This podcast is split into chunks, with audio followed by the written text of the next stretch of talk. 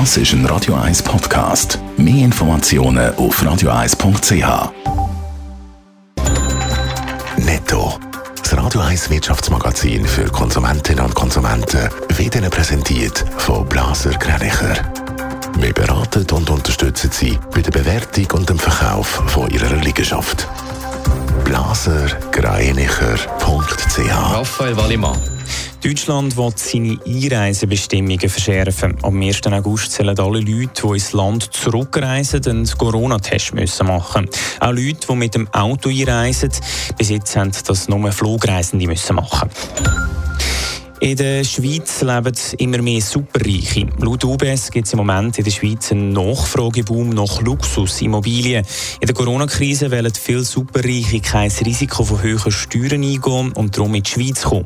Credit Suisse geht davon aus, dass im Moment etwa 15 Prozent der Schweizer Millionär sind. Apple und Microsoft haben gute Quartalszahlen können präsentieren. Microsoft hat im zweiten Quartal 16,5 Milliarden Dollar Gewinn eingefahren, plus 47 Prozent. Apple in den letzten drei Monaten 22 Milliarden Dollar verdient. Das sind 93 Prozent mehr als im Vorjahr. Ja, nicht nur Apple und Microsoft haben fette Gewinne können einfahren, auch der Tech-Gigant Google oder beziehungsweise der Mutterkonzern von Google Alphabet haben im zweiten Quartal abgeräumt. Raphael, mal, wie viel Geld hat äh, Alphabet verdient? Alphabet hat im zweiten Quartal 18,5 Milliarden Dollar Gewinn eingefahren. Zum Vergleich im Vorjahr hat Alphabet im gleichen Quartal nicht mal die Hälfte verdient, nämlich 7 Milliarden Dollar. Alleine die Videoplattform YouTube hat 7 Milliarden Dollar eingebracht. Der Gewinn von, der Alphabet-Aktie ist damit von rund 10 Dollar auf über 27 Dollar gestiegen. Was liegt das? Wieso sind Tech-Giganten im Moment so erfolgreich?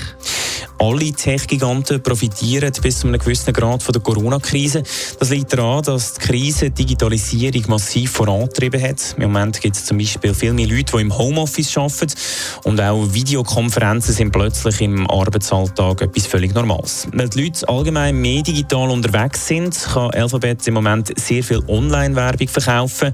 Wir haben es vorher gerade gehört, auch Unternehmen wie Microsoft oder Apple profitieren von dieser Entwicklung.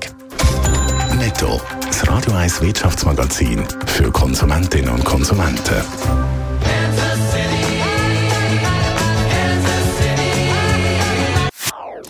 Das ist ein Radio 1 Podcast. Mehr Informationen auf radio1.ch.